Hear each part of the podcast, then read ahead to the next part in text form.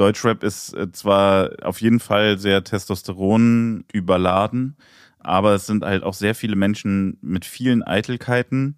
Und ich glaube, viele haben halt auch gecheckt, dass gesunde Ernährung zu einem besseren Aussehen verhelfen kann. Und da, da sind dann viele, glaube ich, also da sind die Looks dann wichtiger, als dass man jeden Tag ein Steak isst. Es gibt Vegan, Baby. Der Podcast von Johanna Klum und Lidl.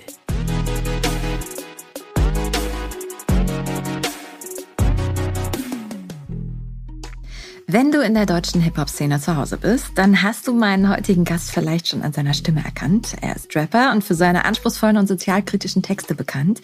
Aber dazu gleich mehr. Erstmal herzlich willkommen zur achten Folge von Es gibt Vegan Baby, dem Podcast von Lidl und mir, Johanna Klum.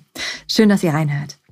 Unsere Überschrift heute ist Veganer und Rapper, wie passt das zusammen? Ich persönlich finde ja äh, sehr gut, muss aber zugeben, im ersten Moment kommen mir bei dem Gedanken an Rap doch gerne mit äh, 100-Dollar-Noten um sich schmeißende Prolls vor Augen, die eher so vergoldete Kobe-Steaks als Erbsenbuletten essen. Äh, Vorteile sind eben was Feines, ne? denke ich auch immer wieder wenn ich mich selbst bei Ihnen ertappe. Denn wer sich ein bisschen mehr mit dem Thema Veganismus und Rap beschäftigt, dem fällt schnell auf, dass einige der bekanntesten deutschen Rapper seit vielen Jahren auf Fleisch verzichten. Und einer von ihnen ist heute mein Gesprächspartner. Ich freue mich auf einen Mann, der durch einen blutigen Burger zum Veganer wurde, gerne auch mal offbeat unterwegs ist und in Deutschland Kultstatus besitzt. Ihr kennt ihn entweder als Solokünstler oder zusammen mit seinem kongenialen Partner Audio 88. Hallo Jessin, schön, dass du da bist. Hallo, danke für die Einladung und danke für die Einleitung. Sehr schön, sehr schmeichelhaft, danke. Ja, super gerne. Ne? Hast du dir ja auch erarbeitet und ich habe auch super viele Fragen an dich. Aber ich würde ganz gerne einfach mit unserem ja, veganen Überlebenspaket einstarten.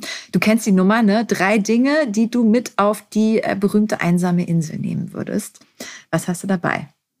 Also, wenn ich auf so eine einsame Insel komme, dachte ich, habe ich da ja vor Ort schon genug veganes Essen. Deswegen habe ich gedacht, ich nehme mir lieber was mit, womit ich mich vorm Wahnsinn schützen kann. Äh, und habe gedacht, ich nehme mir eine Gitarre mit. Mhm. Dann, ich weiß nicht, ob Laptops auf einsamen Inseln erlaubt sind. Ich meine, es gibt sowieso keinen Strom. Ich weiß halt nicht, ob die WLAN haben, ne? Nee, ich brauche kein Internet. Ich brauche kein Internet. Ich würde auch so einen Vierspur-Rekorder mitnehmen. Das waren früher so Geräte, mit denen man sich sozusagen selber aufnehmen konnte und Musik machen konnte. Also irgendeine Form, um mich aufzunehmen, weil ich tatsächlich nicht so gut darin bin, mir Dinge zu merken. Und dann als drittes, es ist auch, glaube ich, ein bisschen geschummelt, aber ich würde mir die Serie Seinfeld mitnehmen als DVD. Also wenn ich mir einen Laptop mitnehmen darf, dann würde ich sozusagen, dann, dann müsste dann noch Seinfeld drauf sein. Okay. Dann wäre ich gewappnet und weiß, dass ich den Verstand nicht verlieren würde. Okay, also ich notiere, Gitarre hilft vor Wahnsinn. Und Seinfeld scheint anscheinend die beste Medizin für dich. Ist das richtig? Ja, ja, ich glaube schon. Ja. Okay. Ja. Und wovon ernährst du dich dann so auf der Insel? Was, was, was wächst da so auf deiner? Also ich denke mal Beeren. Da muss man wahrscheinlich ein paar Mal Trial and Error rausfinden, welche man essen darf und welche nicht. ja. ähm, dann hoffe ich, dass da in irgendeiner Form ja Obst wächst, ob das jetzt Äpfel sind oder ob das irgendwie Kokosnüsse sind. Mhm. Ich würde, glaube ich, nach Wurzelgemüse Ausschau halten. Mhm. Und im besten Fall gibt es vielleicht noch sowas wie Avocado oder so. Hm. Also ich finde erstmal stark, dass du bei der einsamen Insel dir anscheinend überhaupt keine Gedanken an Überleben machst, sondern eigentlich nur Entertainment, oder? Also wenn man sich diese Filme anguckt, wo Leute irgendwie stranden oder auch so Erzählungen, geht es natürlich auch immer um Nahrung. Aber mhm. langfristig mhm. geht es eigentlich immer darum, dass diese Leute verrückt werden. Selbst wenn die nicht ja. alleine dort sind, geht es dann irgendwann darum, dass die sich gegenseitig abmetzeln und äh, den Verstand verlieren. Und davor hätte ich, glaube ich, mehr Schiss. Also ich glaube, man kann 18 Tage ohne Essen auskommen. Ich glaube, nach 14 Tagen ohne Gespräche und ohne Beschäftigung würde ich auf jeden Fall verrückt werden. Irgendwie habe ich das Gefühl, du hast dich damit schon mehr beschäftigt. Wenn du da sogar so Tage auf dem Schirm hast, das finde ich ja stark. Ja, es ist, ist wichtig. wichtig, das zu wissen. Ja. Für alle Eventualitäten gewappnet zu sein. Und ja. bei dir ist ja auch kein Wunder, dass so, so dein Outlet äh, dann Musik ist, oder? Sag doch nochmal so ein bisschen für die Leute, die dich vielleicht nicht so auf dem Schirm haben. Wer bist du, was machst du?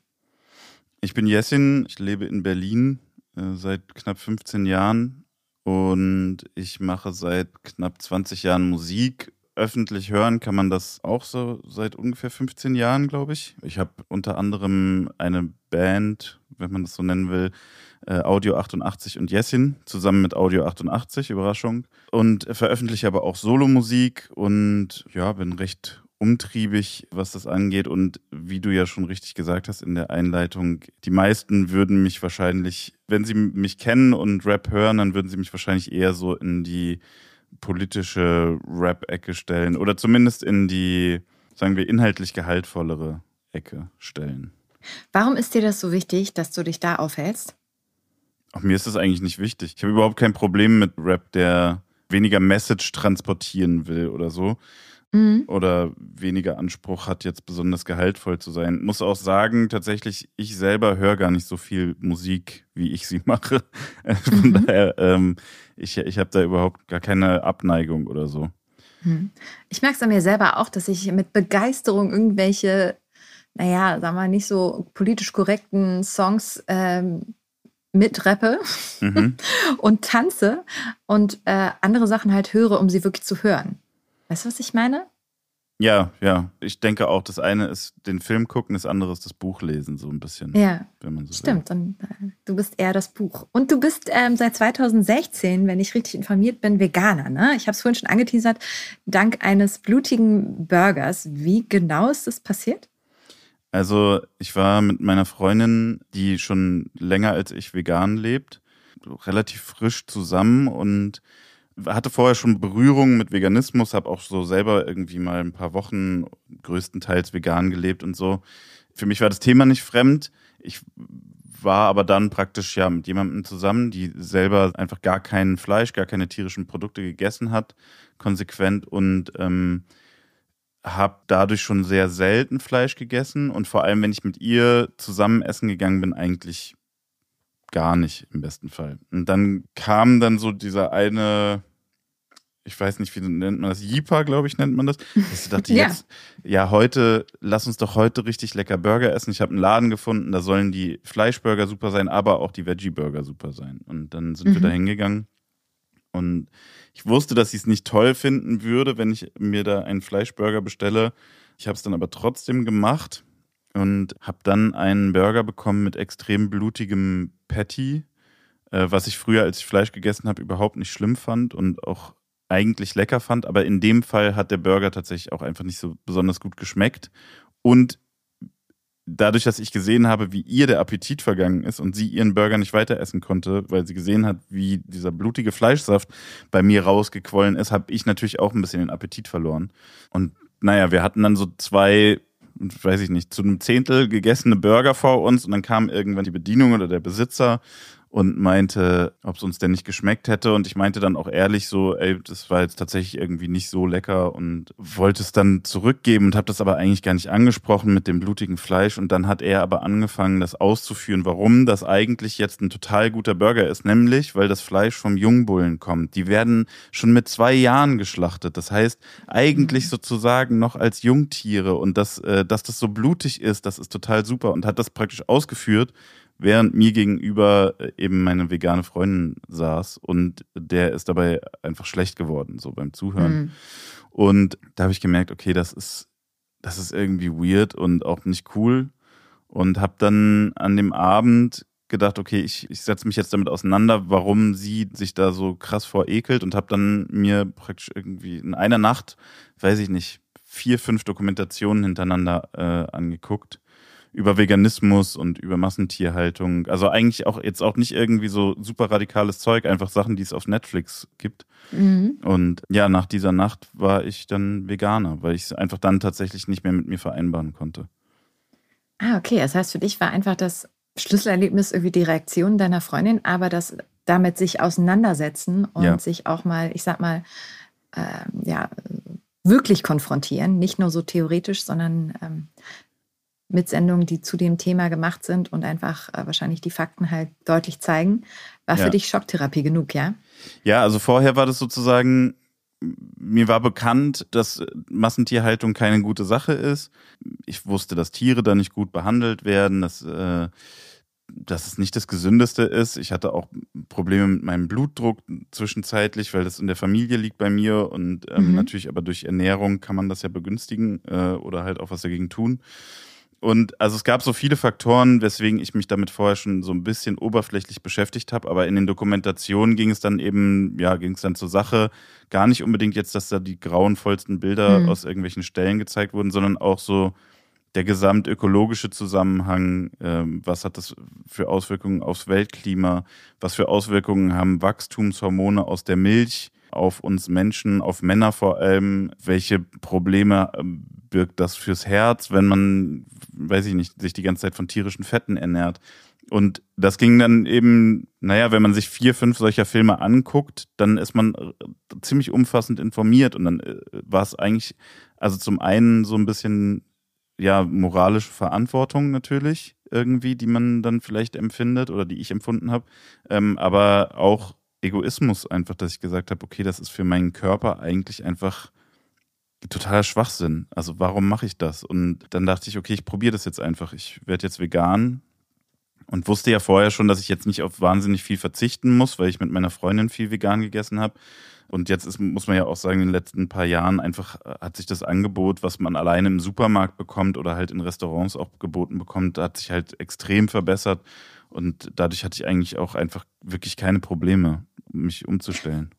Wie schwierig war das von einem Tag auf den anderen?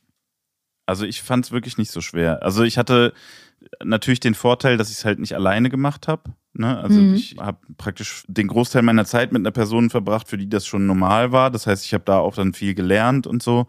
Ähm, das heißt, die Frage, und jetzt? Jetzt gibt es gar nichts mehr. Das Gefühl hattest du gar nicht, sondern wusstest nee, immer. Nee, genau.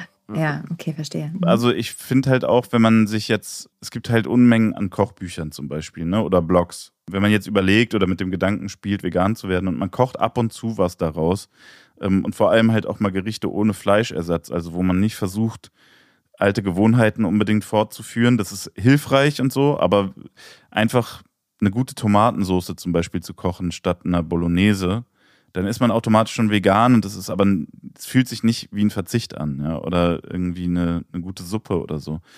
Und deswegen fand ich, war das eigentlich nicht so schwer. Also Zumindest wenn man zu Hause ist oder wenn man in Berlin essen geht. Da, ja, da war es nicht ja schwer. In, in Vegan Heaven ja. Berlin. Also hier geht es ja wirklich echt einfach. Und ich habe auch schon so meine äh, veganen Asiaten-Dealer und so. Die gibt es ja wirklich mittlerweile in, in jedem geschmacklichen Genre auch äh, auf vegan. Das ist natürlich ein Luxus. Ja. Aber was machst du denn zum Beispiel, wenn du auf Tour gehst? Da ist ja mit vegan wahrscheinlich auch nicht so einfach. Triffst du so vegane Vorbereitungen? Hast du Tipps?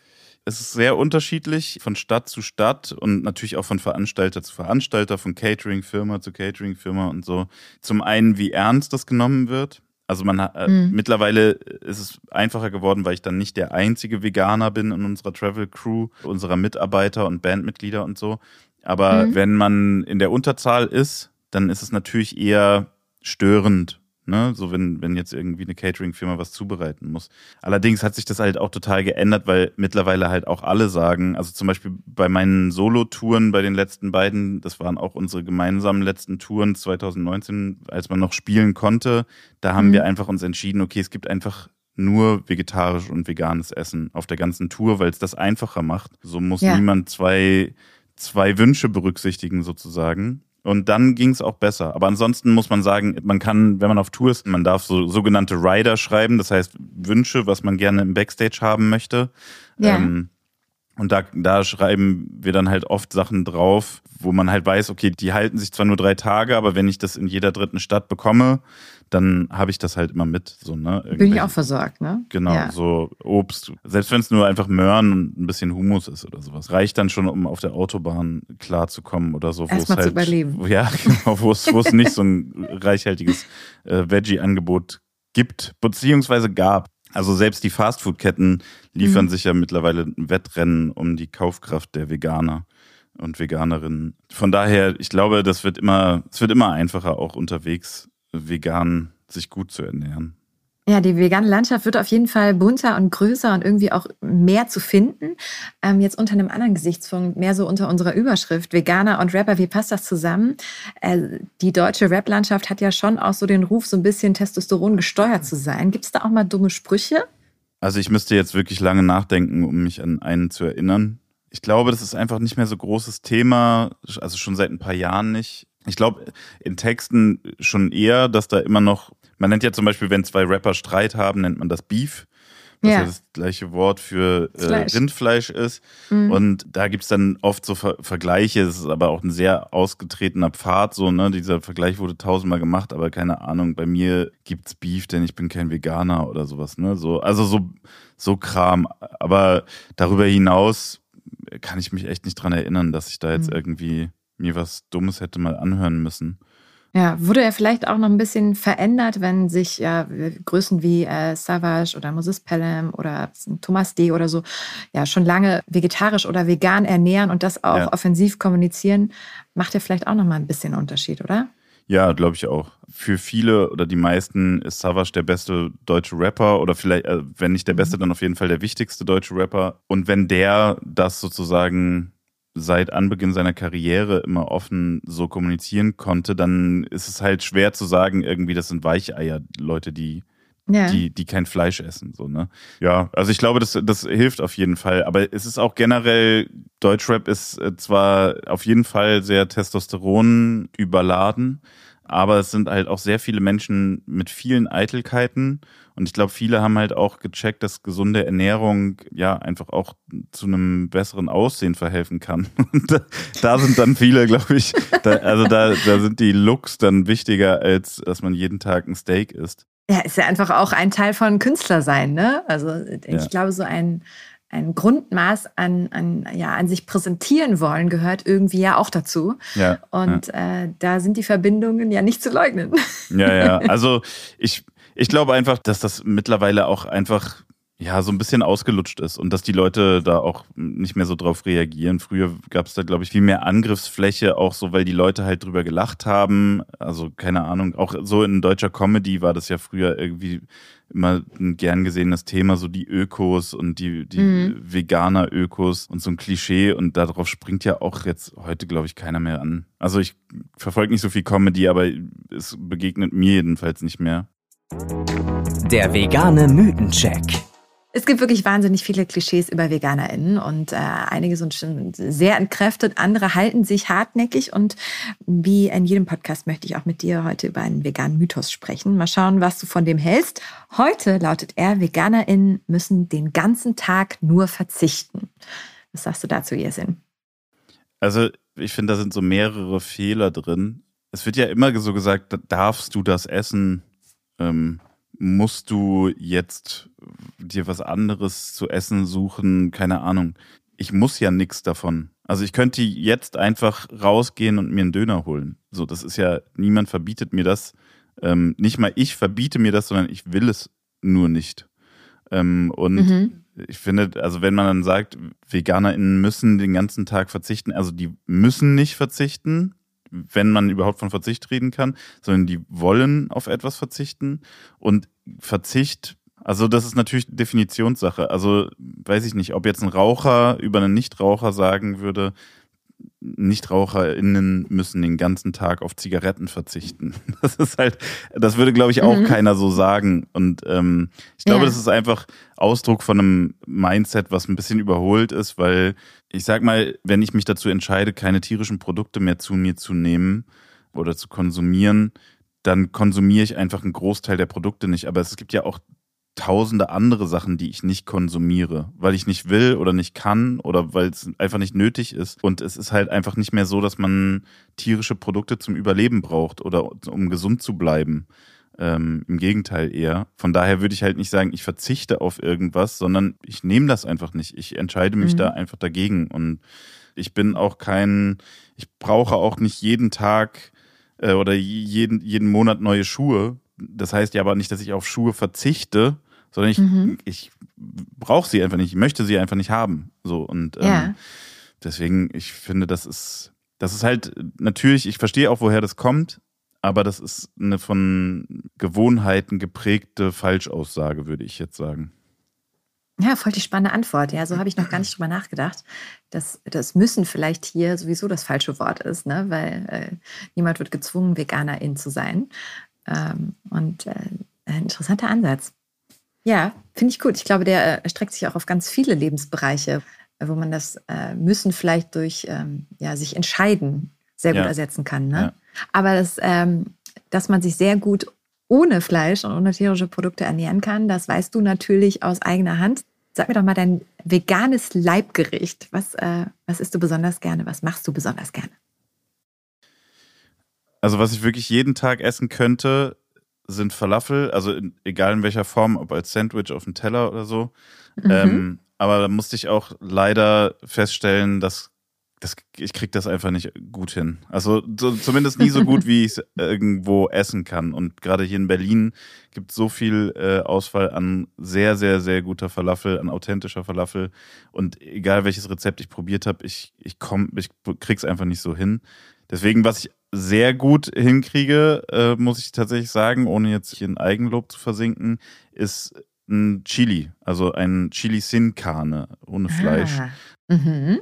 Da gibt's ja auch wirklich zahlreiche äh, Rezepte und Herangehensweisen. Und ich nehme an, meins ist nicht hundertprozentig authentisch, aber es ist sehr einfach zu kochen, es ist schnell zu kochen, also auch vor allem für Leute, die noch keine großen Erfahrungen haben mit veganem Kochen. Es ist wirklich einfach zu machen. Es lässt sich super gut einfrieren zum Beispiel auch und aufbewahren. Und ist vor allem hoffentlich super lecker. Ja, und das, ist, genau, hier- es ist das super lecker. Das Also, hier. also wenn ich, wenn ich, wenn ich die Wahl hätte zwischen jeden Tag Falafel und jeden Tag Chili, wäre es wirklich schwer. Also vielleicht würde ich mich sogar fürs Chili entscheiden, weil es gesünder ist. Ah, sehr gut. Also da habe Ja. ich ja schon mal direkt Bock drauf. Äh, Das Rezept gibst du uns, oder? Dann packe ich es nämlich direkt Ja, auch unter Lidl habe Koch. ich äh, ausnahmsweise mein Geheimrezept mit euch geteilt. Stark. Ich werde es auf jeden Fall mal probieren. Ich finde die hier mitgebrachten Rezepte von unseren Gästen wirklich immer wahnsinnig gut. Ja. Neben Essen, wie äh, streckt sich denn so deine Lebenseinstellung zum Veganer auch auf andere Bereiche? Also ich sage jetzt mal Pflegeprodukte oder Klamotten. Gerade, ich meine, Sneaker sind ja auch ein Riesenthema im Hip-Hop. Äh, trägst du die? Achtest du da auch drauf? Wie ist das bei dir so? Also ich bin nicht so ein Sneaker-Fetischist. Mhm. Das war auch noch nie so richtig krass mein Ding. Ich habe da, ich finde es eher nervig, dass ich mir dann irgendwelche Schuhe suchen muss, die ich gut finde. Ähm, also da äh, achte ich auf jeden Fall drauf. Ähm, bei Schuhen, das, das ist bei Sneakern mittlerweile gar nicht mehr so problematisch. Da ist dann halt viel Plastik involviert. Ähm, aber das kann man ja zum Glück auch dann oft nachhaltig bekommen. Äh, wenn man so Winterschuhe zum Beispiel sucht oder so, ne, vegane Lederalternativen, da ist der Markt noch nicht so groß und da gibt es auch krasse Qualitätsunterschiede. Ansonsten bei Kleidung versuche ich drauf zu achten, bei Pflegeprodukten achte ich drauf. Das aber auch wird es einem sehr leicht gemacht. Ich habe das Gefühl mittlerweile, es gibt eigentlich wesentlich mehr vegane Pflegeprodukte als nicht vegane. Oder es wird auf jeden Fall sehr viel damit geworben. Ich glaube, ich achte schon an allen Stellen drauf, wo ich es kann, wo es wirklich schwierig ist und also oder eigentlich unmöglich ist, für mich zumindest, ist bei Elektronik. Also ich weiß, dass auch selbst bei so Chip-Herstellung und so weiter, dass das oft nicht vegan ist, dass irgendwelche Klebstoffe nicht vegan sind, dass irgendwelche, ich glaube auch teilweise so Plastikgemische, Ummantelungen von Kabel und so weiter, dass, dass da halt oft irgendwie Tierprodukte verwendet werden, aber da schaffe ich es einfach nicht. Also das würde meinen Beruf auch wahnsinnig erschweren, wenn ich da versuchen würde, wirklich alles vegan zu halten. Ich glaube, so deep bin ich da auch noch nie eingetaucht. Ne? ich ich tauche da auch absichtlich nicht so tief ein. Ja, Ich- Das ist wahrscheinlich ich halt, wie diese Filme gucken. Wenn man diese Filme guckt, dann, ja, dann gibt es kein Zurück mehr. So, ne? Wenn ja. du dich da jetzt auch noch zu tief reinarbeitest, ähm, dann fällt dir wahrscheinlich auch noch mehr auf. Aber äh, man merkt auf jeden Fall, dass es für dich äh, nicht nur ein Ernährungsthema ist, sondern so ein Lebensthema. Ne? Jetzt wird VeganerInnen ja auch gerne immer so ein bisschen fast schon vorgeworfen, damit so hausieren zu gehen. Wie ist denn da deine Haltung? So, warum ist es für dich wichtig? Ist es für dich wichtig, über Veganismus zu reden? Wie Nee. hältst du es? Also so jetzt in so einem Rahmen wie jetzt zum Beispiel freue ich mich, weil ich halt weiß, okay, das hören auch Leute, die nicht oder noch nicht vegan sind. Dann finde ich es cool, aber jetzt zum Beispiel in meinem Freundeskreis oder wenn ich Menschen kennenlerne und ich werde nicht danach gefragt, dann sage ich es nicht. Also wenn es jetzt darum geht, dass, weiß ich nicht, eine Studio-Session ist und da wird Essen bestellt, dann sage ich das natürlich, weil ich halt nicht möchte, dass man mir irgendein Gericht mit Fleisch serviert. Mhm. Ähm, aber ich rede da von mir aus eigentlich fast nie drüber. Nicht, weil ich das peinlich finde oder so, sondern tatsächlich einfach, weil es auch nervig ist. Also so, ähm, du kennst es wahrscheinlich auch, ähm, gerade wenn so Generationen aufeinandertreffen, äh, dann hat man es in der Familie halt schon tausendmal geführt, dieses Gespräch. Also so die ersten ein, zwei Jahre, nachdem ich mich dazu entschieden habe, vegan zu leben, waren wirklich, also ich hatte das Gefühl, ich konnte mich mit niemandem an einen Essenstisch setzen, äh, ohne mhm. dass das auf jeden Fall mal äh, Thema wird. So, ne? Und dann sind es ja. halt auch immer wieder die gleichen Fragen. Und ich verstehe auch, dass da so eine Neugier ist, aber ich habe dann halt auch irgendwann gemerkt, okay, das geht über eine Neugier geht selten hinaus. Also, dass es jetzt so war von mhm. wegen, oh, dann nehme ich mir das mal zu Herzen und überlege, ob ich das auch mache, sondern es ist meistens eher so, kommen so ein, zwei Sätze wie ja, sollte ich auch machen oder ja, nee, ich esse jetzt auch weniger Fleisch, also so Rechtfertigung vor den eigenen vom eigenen schlechten Gewissen der Leute durfte man sich dann anhören, aber man wusste, das ändert jetzt nichts an deren Lebensstil. Und ich glaube, ähm, in den meisten Situationen ist es eigentlich sogar cooler, einfach sozusagen das vorzuleben, ohne es zu kommentieren. So, ne? Also wenn die Leute sehen, dass man vegan ist oder jetzt zum Beispiel auf Tour sehen, dass man zwei Wochen miteinander unterwegs sein kann und dass ich halt den, den gleichen Alltag bestreite, die gleiche Leistung bringen muss, die gleiche, die gleichen Restaurants besuche, die, praktisch, man verbringt den ganzen Alltag zusammen, aber ich mache das alles ohne tierische Produkte und es gibt sozusagen keinen großen Unterschied, außer halt den sogenannten Verzicht auf Geschmack oder was auch immer. Und keine Ahnung, vielleicht habe ich drei, vier Situationen, in denen ich nicht, nicht, nicht zufrieden bin mit meinem Essen, was die anderen aber auch haben, weil sie irgendwann schlechtes Fleisch serviert bekommen oder einfach nicht gut zubereitetes Essen. Dann ist es, glaube ich, irgendwie eine überzeugendere Arbeit, als wenn man sich hinstellt und den Missionar macht. So. Das ist meine Erfahrung zumindest. Ja, ist ähm, ein interessanter Ansatz, weil viele ja das Gefühl haben, sie helfen anderen auch. Aber ich glaube auch, gefühlte zwei Jahre immer dieselben Gespräche zu führen, muss auch einfach sau anstrengend sein. Ja, ja, genau. Also ich bin dann mittlerweile echt eher so, wenn die Leute wirklich, also ich frage dann auch, okay, willst du wirklich wissen? Weil dann kann ich dir auch drei Links schicken. So, ne? Mhm. Dann und da merkt man dann halt oft sind die Leute so, ah nee, brauchst du nicht. so, ne? Und dann weiß man ja, okay, gut. Aber es ist ja auch so wenigstens ja. ehrlich, ne? Ich meine, wer sich nicht bereit fühlt, für äh, dieses Thema im Leben aufzumachen, der, ähm, über, bei dem ist dann auch so ein, so ein oberflächliches Gespräch wahrscheinlich verschwendet. Ja. Und deswegen ist es doch ganz cool, wenn jemand sagt, okay, ja, ich, ich bin ready, ich will es wirklich wissen und wie kannst du mir konkret helfen? Dann, dann finde ich es gut, wenn du da schon sagst, ja, hier, ja. guck mal da und da. Also ich empfehle lieber eine gute Dokumentation, als eine Stunde darüber zu reden, wie es für mich ist, vegan zu leben. Ja, empfehle die mir doch mal. Sag mal. Es gibt diese eine, ich glaube, die gibt es irgendwo auf irgendwelchen Streaming-Plattformen auf jeden Fall oder wenn nicht sogar kostenlos, äh, Cowspiracy. Mhm. Die fand ich sehr beeindruckend, weil es da eben so um den gesamten, also vor allem um den amerikanischen Markt rund um Kühe geht. Aber mhm. ähm, das betrifft natürlich nicht nur die USA. Ähm, dann gibt es Forks over Knives, heißt es auf Englisch. Ich glaube, auf Deutsch heißt es einfach Gabeln über Messer oder so, ich weiß nicht. ähm, oh, ich liebe diese deutschen Übersetzungen. Ja, äh, da geht es da geht's auf jeden Fall äh, mehr um den gesundheitlichen Aspekt, also die Ernährung mit Gemüse. Ähm, und ich glaube, es war in dieser Dokumentation, wo wirklich Leute mit extremen Krankheiten, also mit chronischen Krankheiten, die, keine Ahnung, 20 Tabletten am Tag nehmen, ich glaube, für drei Monate auf alle möglichen tierischen Produkte verzichten und extreme Verbesserungen äh, bezüglich ihrer Krankheiten haben. Also mhm. so wirklich diesen AB-Vergleich, äh, ja. der dann schwer zu leugnen ist einfach. Du hast ja ähm, vorhin auch angesprochen, dass du äh, hohen Blutdruck hattest. Wie genau. hat sich das denn verändert bei dir? Der ist innerhalb von drei Monaten, also ich habe drei Monate, nachdem ich vegan geworden bin, habe ich das nochmal untersuchen lassen. Auch meine Blutfettwerte und so komplett normalisiert. Und seitdem auch nie wieder Krass. Probleme damit gehabt. Okay. Ja, also kann natürlich auch an anderen Faktoren gelegen haben, aber ich halte es für unwahrscheinlich, dass da noch ja. viele andere Faktoren Einfluss drauf hatten. Ja, wenn du sonst nicht viel verändert hast. Ne? Ja. Ähm, ich würde ganz gerne auch unsere ZuhörerInnen äh, wieder zu Wort kommen lassen. Wir laden sie jedes Mal ein, ihre Fragen an quasi unsere Experten, also an dich, Jessin, loszuwerden. Und die erste Frage, die kommt von Britta. Hallo ihr Lieben, hier ist Britta. Ich habe mal eine Frage und zwar äh, sind wir gerade dabei, unsere Ernährung von vegetarisch auf vegan umzustellen. Und ich backe viel Brot und Brötchen und unter anderem auch so Joghurtbrot und Joghurtbrötchen. Jetzt meine Frage, kann ich denn diesen Joghurt so einfach durch Sojagurt oder Kokosjoghurt oder ähnliches ersetzen oder gibt es da irgendwelche Probleme, wenn das dann beim Backen äh, erhitzt wird? Danke für eure Antwort und euer Podcast ist übrigens super. Also erstmal vielen Dank für das Kompliment, Britta. Und diese Frage, die leite ich ganz elegant direkt mal an Jessin weiter, weil ich weiß es nicht. Ich bin bei Backen komplett die falsche Ansprechperson. Also leider, sorry. Ähm, ich war, ich habe, hab, glaube ich, mal was mit Joghurt gebacken und zwar so eine Art Fladenbrot, wenn mhm. ich mich recht erinnere. Und das hat super mhm. funktioniert. Für dieses Fladenbrot habe ich keinen Sojajoghurt benutzt. Ich glaube, es war entweder Lupinenjoghurt oder Kokosjoghurt.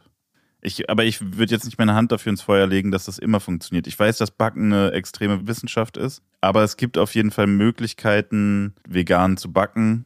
Ich glaube, manche Sachen gelingen einfach nicht ganz so gut oder nicht ganz so leicht. Ähm, aber gibt ja zum Beispiel äh, mit Aquafaba dieses Wasser, also wenn man Kichererbsen mhm, Dieses Eiersatzprodukt quasi. Ne? Genau, ne? also aber da, da, fängt, da fängt man ja einfach das, äh, das Wasser der Kichererbsen aus der Dose auf ja. Ähm, und das kann man dann als Eiersatz zum Beispiel benutzen. Aber es gibt auch so Eiersatz, den man kaufen kann, rein pflanzlichen.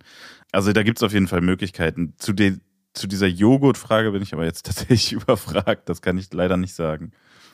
Okay. Ja. Ja, dann wäre das doch schon mal ein Versuch wert, ähm, je nach Geschmack wahrscheinlich auch einfach. Schreib uns sehr gerne, wie es läuft. Ähm, ich habe ehrlich gesagt auch noch nicht so viel, also vor allem kein Brot gebacken äh, vegan, aber das würde mich auch interessieren. Dann ähm, habe ich noch eine zweite Frage von Julia. Hallo Johanna, ich bin Julia aus Leverkusen und ja, ich ernähre mich seit einigen Monaten vegan und eigentlich klappt das auch ganz gut, aber eine Sache gibt es, die ich voll vermisse und das ist Schokolade. Ich habe jetzt zwar schon ein paar vegane Sachen ausprobiert, aber honestly, wirklich glücklich bin ich damit jetzt nicht. Ähm, ja, vielleicht hast du oder deine Gäste ja einen Tipp für mich. Wie sieht's aus, Jasin? Schokolade? Dein Ding? Oder isst, isst du eh nicht viel? Also ich bin nicht so ein Schokoladenfanatiker, deswegen hat mich das überhaupt nicht gestört bei meiner äh, Umstellung auf vegan.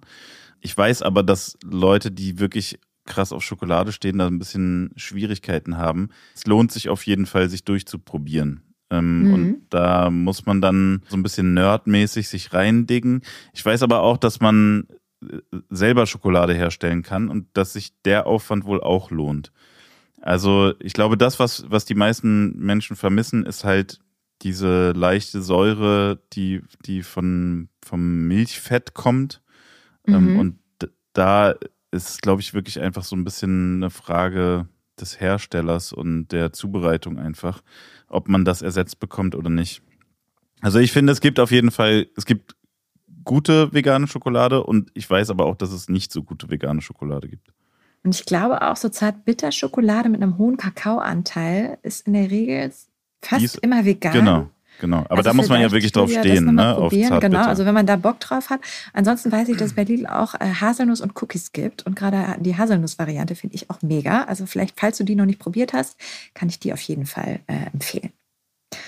Und äh, ja, ich hoffe, wir konnten ähm, dir, Julia, ein bisschen weiterhelfen. Und äh, wenn ihr noch weitere Fragen habt, dann gibt es natürlich auch in unserem nächsten Podcast wieder die Chance, dass wir die beantworten. Stellt sie uns gerne einfach per WhatsApp an die 01520 338 4175. Ich packe euch die Nummer auch gerne wieder in die ähm, Show Notes und freue mich auf eure Fragen. Ich habe das Gefühl, ich lerne da auch immer noch mal. und ähm, komme damit auch schon zu unserem nächsten Element, zu unserer Challenge. Johannas vegane Challenge. Bevor wir zur Herausforderung äh, von diesem Podcast kommen, würde ich ganz gerne mal einen Bericht ähm, aus der letzten Challenge vorlesen. Der kommt nämlich von Jan, der hat uns geschrieben auf ähm, der veganen Facebook-Gruppe von Lidl. Und ich lese euch einfach mal vor. Ich ernähre mich schon seit ein paar Jahren vegan, aber meine neue Freundin konnte ich bisher noch nicht überzeugen. Darum habe ich Johannas Challenge als Anlass genommen, für uns ein Drei-Gänge-Menü zu kochen. Genau, Jessin, das war unsere letzte Herausforderung. Also drei Gänge, mhm. einfach vegan und jemanden überraschen. Mal gucken, wie es läuft. Die Vorspeise war rote Beete Carpaccio mit Apfel, gemischtem Salat und karamellisierten Sonnenblumenkern. Boah, lecker. Hauptgericht vegane Kässpätzle und Dessert Nice Cream. Gefrorene Bananen und veganes Kakaopulver in den Mixer, sämig schlagen und dann heiße Himbeeren drüber. Ich finde das Rezept super, weil man immer mal Bananen versehentlich länger liegen lässt und so muss man nicht alles wegschmeißen und hat ein gesundes, leckeres Eis. Es hat super lecker geschmeckt, nicht nur mir ihr auch. Ich glaube, sie war echt überrascht, dass veganes Essen so lecker schmecken kann. Ich kann mir zwar nicht vorstellen, dass sie jetzt direkt 100% vegan wird, aber auf jeden Fall war es ein guter Anstoß. Also das freut mich ja mal äh, wirklich sehr zu hören, Jan, beziehungsweise zu lesen. Ich finde auch die Vorspeise, überhaupt das ganze Gericht hört sich mega gut an. Ich kann mir gut vorstellen, dass wenn du deine Freundin einfach das ein oder andere Mal mehr bekochst, dass sie äh, da ähm, gerne tiefer einsteigt in die vegane Welt. Ähm, die Rezepte gehen für vegane Kässpätzle oder Nice Cream gibt es übrigens auch bei Lili Kochen. Äh, ich habe natürlich auch mitgemacht. Ist ja Pflicht bei der Challenge. Äh, bei uns gab es Tomatensuppe äh, mit Knoblauchchips. Und zwar die Tomatensuppe so mit Mango und Ingwer und Kokosmilch. War auch richtig gut.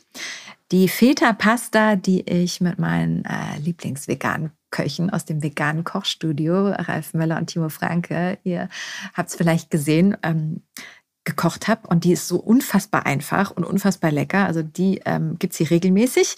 Und als Nachtisch gab es vegane Pancakes mit frischen Beeren. Und auch bei uns war es ein Erfolg. Also klingt auch sehr gut. Bin auch das ein oder andere Mal schon an der Challenge hier gescheitert, Jessin, aber diesmal äh, war das eine glatte Eins. Und ich bin gespannt, wie es bei der nächsten läuft. Denn du hast es vorhin selber schon so ein bisschen mal angesprochen. Es ist nicht immer so leicht auf ja, auf Tour oder in meinem Fall auf Drehs, äh, auf das Catering angewiesen zu sein.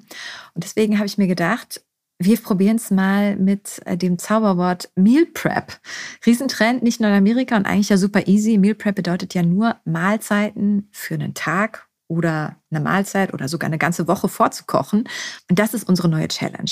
Ich möchte, dass ihr für mindestens drei Tage lang mal die Mahlzeit vorkocht, bei der so die größte Gefahr besteht, dass man irgendwie entweder nur Schrott isst oder doch auf nicht vegane Alternativen umsteigt, weil es halt leichter ist. Von mir aus das Mittagessen in der Kantine oder das Abendessen irgendwo auf, was weiß ich, Geschäftsreise oder auch zu Hause, wenn man einfach wenig Zeit hat und dann doch auf die einfachen Sachen zurückgreift. Einfach mal Meal preppen. Drei Tage lang. Und ja, schreibt mir gerne in der Facebook-Gruppe oder via WhatsApp, wie es gelaufen ist. Äh, ist eigentlich ganz gut zu machen, oder Jessin? Du machst das auch regelmäßig? Ja, voll. Also äh, auch hier würde ich jetzt tatsächlich mein äh, Rezept für Chili sin Carne empfehlen.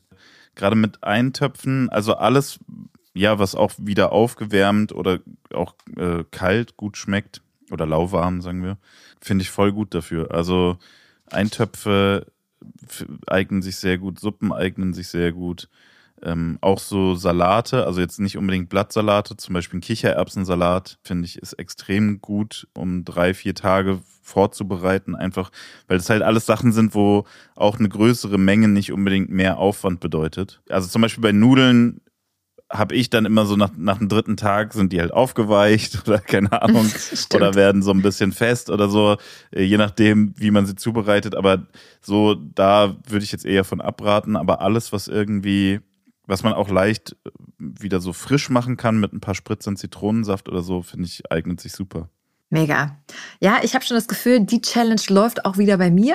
Hoffentlich. Ich werde es auf jeden Fall machen und euch auch natürlich äh, und mit euch natürlich auch teilen.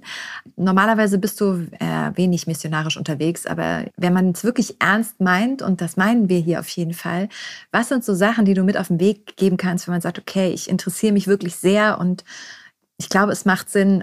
Was sind gute Gründe, um mehr vegan in sein Leben zu bringen und es einfach mal zu probieren? Also, puh, da gibt es so viele, dass ich, ich weiß, wo ich anfangen soll. also zum einen muss ich wirklich sagen, das, und das ist jetzt wirklich kein, kein Fake-Gelaber oder so.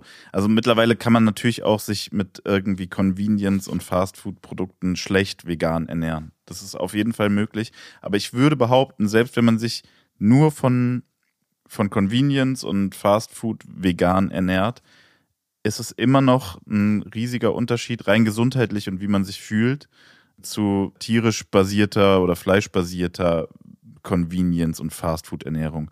Also für mich war wirklich die ersten drei Monate Veganismus gesundheitlich und körperlich eine krasse Erfahrung. Das war wirklich ein spürbarer Unterschied. Also ich habe das so von Tag zu Tag, von Woche zu Woche gemerkt, wie ich besser geschlafen habe, wie ich mich insgesamt wohler gefühlt habe, fitter war, aufgeweckter war, auch mehr Ausdauer hatte, ganz auch eine andere Atmung tatsächlich dann hatte, ähm, obwohl ich damals noch geraucht habe. Also ich habe wirklich mich wie, naja, neu geboren klingt immer so klischeehaft, aber es hat sich angefühlt, als würde ich was Altes abstreifen, so, ne? Und das, diese Erfahrung, glaube ich, würde bei vielen Leuten viel bewegen, so, wenn sie die mhm. mal machen.